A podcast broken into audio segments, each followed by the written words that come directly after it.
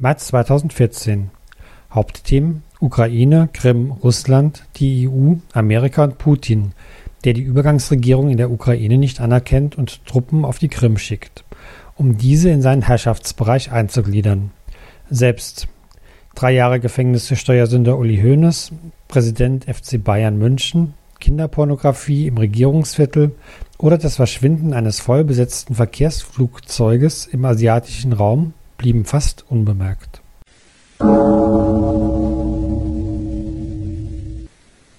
Da war Friederike auf einer bekannten Wochenzeitschrift vor kurzem ein Bild von Putin und darunter stand der Brandstifter. Hat der Kerl den Kreml in Brand gesetzt? Nein, Anton, der Putin hat nicht den Kreml in Brand gesteckt. Oder was anderes? Nein, der hat auch nichts anderes in Brand gesteckt. Aber warum dann diese Titelseite? Nur um mehr Zeitschriften zu verkaufen? Vielleicht auch das. Aber die Zeitschriften geben Putin die Schuld an dem Dilemma in der Ukraine. Was für ein Dilemma? Was ist das überhaupt? Dilemma? Das ist ein Durcheinander, eine ungünstige Situation oder so. Also ist in der Ukraine ein Durcheinander. Um was geht es denn da? Um die Krim, eine Insel im Schwarzen Meer. Ach, wieder um so ein kleines Inselchen. Nein, übrigens, es ist gar keine Insel, es ist eine Halbinsel, die mit dem Festland durch einen nur einige Kilometer breiten Landstreifen verbunden ist. Dann eben ein Halbinselchen. Nein, Anton, die Krim ist beinahe 27.000 Quadratkilometer groß, hat etwa 2,3 Millionen Einwohner, von denen nach ihrer Muttersprache 77 Prozent Russen, 10 Prozent Ukrainer und 11 Prozent Krim-Tataren sind. Wie können die sich denn verständigen? 97 Prozent der Bevölkerung können Russisch sprechen. Der Süden der Krim ist übrigens gebirgig, bis zu 1527 Meter hoch. Dort ist auch ein Küstenstreifen mit schönem Mittelmeerklima, ideal für Urlaub. Aber wer will denn Urlaub mit Durcheinander machen? Zu Zeiten der Sowjetunion war es ein Privileg für die Russen, dort Urlaub zu machen. Viele versuchten, sich dort ein Stück Land zu ergattern und sich so eine Art Wochenendhütte einzurichten. War sicher nicht so ganz legal in der Sowjetunion. Heute wird der Tourismus aber stark vom ukrainischen Staat subventioniert. Aber er ist immer noch ein Verlustgeschäft. Warum subventionieren die denn dann? Weil sie hoffen, dass es dann in der Zukunft ein Geschäft sein wird. Sie müssen auch die Landwirtschaft auf der Krim subventionieren, sonst läuft da gar nichts. Das scheint ja für den Staat eine teure Halbinsel zu sein. Das sagen auch viele Ukrainer. Viele wären deswegen froh, wenn die Krim nicht zur Ukraine gehören würde, entweder selbstständig oder sogar ein Teil von Russland wäre. Sie hoffen, dass es ihnen selbst dann besser gehen würde.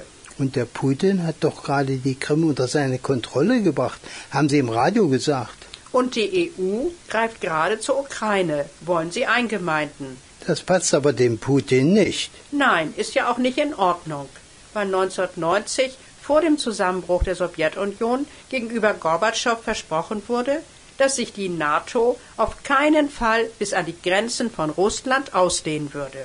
Die NATO, nicht die EU. In der Graswurzel einer bekannten Friedenszeitung heißt es, es ist klar, dass eine notwendige Folge der Aufnahme in die EU der Anschluss an die NATO sein wird. Das ist trotzdem nicht das gleiche, EU und NATO. Das ist zwar nicht das gleiche, aber es läuft immer darauf hinaus. Schließlich unterstützt die Bundesrepublik seit Jahren die Opposition in der Ukraine. Gibt es denn da irgendein Abkommen oder so? Bereits 1994 wurde ein Partnerschafts- und Kooperationsabkommen abgeschlossen. Das ist doch okay. Im Jahre 2004 hat der damalige Präsident Jatschenko erklärt, dass sein Land eine EU-Mitgliedschaft anstrebt. Das war ein Wunsch. Da gibt es vermutlich viele Länder, die das gerne möchten. 2008 wurde es ernster. Es wurde vereinbart, ein Assoziierungsabkommen zwischen EU und der Ukraine abzuschließen. Also hat die EU auch Interesse gehabt. 2010 verlängert Präsident Janukowitsch das Stationierungsabkommen mit Russland bis 2042. Eine Annäherung an Russland? Ja. Im gleichen Jahr fordert die amerikanische Außenministerin Rice von der deutschen Regierung, der Ukraine ohne Umwege den schnellen Weg in die NATO zu ermöglichen. Da verhandeln Sie doch hier noch über das Abkommen mit der EU. Es geht hin und her. Mal drängt die Ukraine, mal die EU. Aber im August 2013 erklärt Putin, dass Russland Schutzmaßnahmen ergreifen würde, wenn das Abkommen unterzeichnet würde. Schutzmaßnahmen? Für wen denn? Es kommt erst einmal nicht dazu, weil Präsident Janukowitsch im November 2013 das Abkommen einfriert. Aber das führt praktisch zu seinem Sturz. Das waren die großen Demonstrationen in Kiew. Schon am 24. Februar diesen Jahres erkennt die EU die neue Übergangsregierung mit Arseni Jatschenik aus der Vaterlandspartei an. Und dann geht es schnell mit dem Abkommen. Richtig. Am 17. März erklärt die EU-Kommission, dass die Ukraine langfristig Vollmitglied in der EU werden soll. Dann haben Sie wenige Tage später das Abkommen unterzeichnet. Ja, Anton, es wurde am 21. März unterschrieben. Und jetzt ist alles gut? Leider nicht. Die neue Regierung und die Svoboda will allen Medien die Lizenz entziehen, die anti-ukrainische Propaganda verbreiten. Weiter wird sofort ein Gesetz verabschiedet, das Ukrainisch zur einzigen Amtssprache erklärt, während vorher gebietsweise auch die Sprache einer Minderheit Amtssprache war. Das ist wohl eine sehr konservative Regierung. Konservativ, die sind ultrarechts. Mit an der Regierung ist die Partei Svoboda, die am 28. April 2013 eine Kundgebung zur ehrenden Erinnerung an den 70. Jahrestag der Gründung der SS-Division Galizien durchgeführt hat. Die Gedenkrede hielt ein Svoboda-Parlamentarier. Das sind ja Nazis. Ja, das stimmt. Im Oktober letzten Jahres wurde von Svoboda auch die Gründung der ukrainischen Aufstandsarmee in 1942 gefeiert, die im Zweiten Weltkrieg unter dem Schutz der Nazis mehr als 100.000 Menschen ermordete, meist Juden. Und eine Koalition mit solch einer Partei hat unsere Regierung unterstützt? Ja, es ist kaum zu glauben. Und unterstützt sie weiter? Sie versuchen, den Boxweltmeister Vitalo Klitschko von der Partei UDA als zukünftigen Präsidenten aufzubauen. Der ist aber nicht in der Übergangsregierung. Da haben die Amerikaner eingegriffen. Die Frage war, ob die pro-amerikanische Timotschenko von der Vaterlandspartei oder der EU-freundliche Klitschko an der Regierung beteiligt wird. Und da haben die USA gesiegt? Ja, es gab richtig Streit durch abgehörte Telefongespräche, die im Internet veröffentlicht wurden. Einmal hat ein amerikanischer Regierungsbeamter Fuck the EU gesagt. Ein anderes Mal hieß es Klitschko. Ich glaube nicht, dass das notwendig ist. Ja, die Amerikaner machen, was sie wollen. Der Kongress macht eine Milliarde Dollar für die Ukraine frei. Und der Senat will einen westlichen Nachrichtensender in Richtung Ukraine senden lassen. Wieso gerade diesen Boxweltmeister? Der ist schon lange im Blickfeld der Bundesregierung. Schon 2010 wurde über die Konrad-Adenauer-Stiftung die Anweisung an Klitschko gegeben, eine Partei, die UDA, zu gründen. Er wurde und wird weiter durch die Adenauer-Stiftung unterstützt. Was soll denn das alles? Müssen wir denn überall mitmischen? Auf der letzten Münchner Sicherheitskonferenz im Februar diesen Jahres stellte die Bundesregierung ein neues Konzept der Außenpolitik vor. Deutschland wird erwachsen, hieß es da. Erwachsen? Also mehr Kampfeinsätze der Bundeswehr? Das haben sie so direkt nicht gesagt. Es hieß aber, dass das Engagement in Afrika massiv ausgebaut würde. Also so eine Art neue Kolonialpolitik. Selbst unser Bundespräsident hat gesagt, ich zitiere, Pazifismus darf kein Deckmantel für Bequemlichkeit sein. Der spinnt denn der, das diskriminiert doch jeden Pazifismus. Und das gilt für die Ukraine auch. Dort wird seit Jahren versucht, den russlandfreundlichen Präsidenten Janukowitsch zu stürzen und durch einen pro-westlichen Präsidenten zu ersetzen. Aber nun ist es die USA-freundliche Vaterlandspartei. Ja, die Pläne der Bundesregierung gingen halt daneben. Du erzählst nur noch von der Ukraine. Was ist denn mit Syrien? Da ist es ja in den Medien ganz still geworden. Aber der Bürgerkrieg tobt dort weiter. Und im Februar sind die Genfer Friedensgespräche gescheitert. Aber die UN hat doch was zu Syrien beschlossen. Das stimmt. Am 22. Februar hat der UN-Sicherheitsrat endlich mal einstimmig eine Syrien-Resolution durchbekommen. Russland und China haben kein Veto eingelegt? Dieses Mal nicht aber die Resolution war auch ziemlich abgespeckt. Und worum ging es dabei? Die UN hat alle Bürgerkriegsparteien in Syrien aufgefordert. Also das syrische Militär, die freie syrische Armee. Recht hast du, Frieda, Militär gehört abgeschafft. Also die UN hat beschlossen, alle Bürgerkriegsparteien sollen die Zivilisten schonen und Hilfsorganisationen freien Zugang gewähren.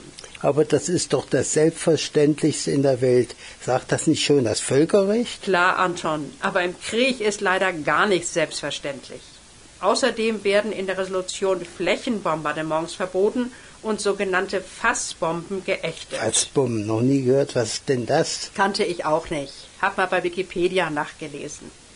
Eine Fassbombe ist eine improvisierte Explosivwaffe, wie sie seit August 2012 von den syrischen Regierungsstreitkräften im Bürgerkrieg eingesetzt wird. Wird der Explosionsstoff in ein Fass gefüllt?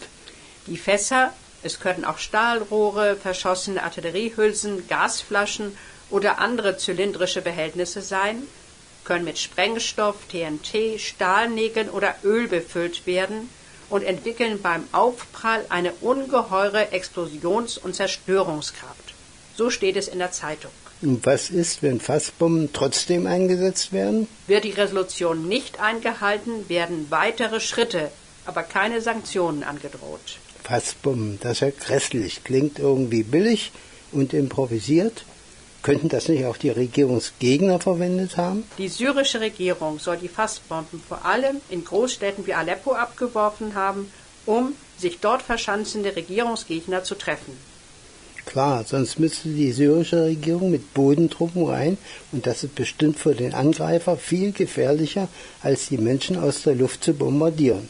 Es ist wohl nachgewiesen, dass in Syrien Fassbomben abgeworfen werden. Aber es ist nicht eindeutig klar, wer dafür die Verantwortung trägt. Das erinnert mich an unser Gespräch über Giftgas in Syrien.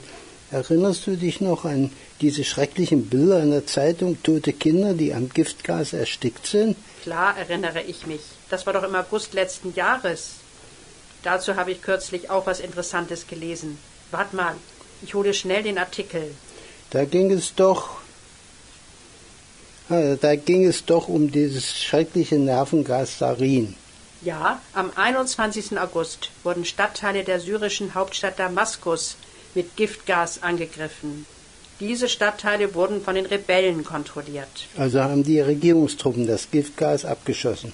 Das haben fast alle gedacht, obwohl es für die syrische Regierung selbstmörderisch gewesen wäre, Giftgas einzusetzen. Sozusagen ein Freifahrtschein für einen militärischen Angriff durch die USA. Und gibt es neue Erkenntnisse? Ja, denn das Regierungsgebiet, aus dem die Giftgasraketen abgeschossen sein sollen, liegt zwischen fünf und zehn Kilometer vom Einschlagsort entfernt. Na und? Aber nur etwa zwei Kilometer war die Reichweite der Raketen mit dem Giftgas. Na sowas. Und wer hat das herausgefunden? Der ehemalige UN-Waffeninspekteur Richard Lloyd und der Experte für nationale Sicherheit Theodor Apostel in einem langen Gutachten des Technologieinstituts von Massachusetts. Also beide bestimmt keine Freunde von Assad. Und so unsichere Beweise hätten fast zum Einmarsch der USA in Syrien geführt? Oder sogar zum Dritten Weltkrieg. Nicht auszudenken.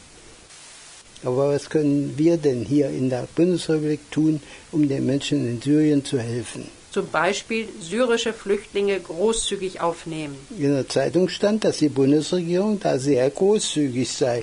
Vielleicht großzügiger als bei anderen Flüchtlingsgruppen, aber es ist nur ein Tropfen auf den heißen Stein. Es ist ja auch ein weiter Weg, um von Syrien nach Deutschland zu kommen. Deswegen bleiben ja auch viele in den Nachbarländern von Syrien.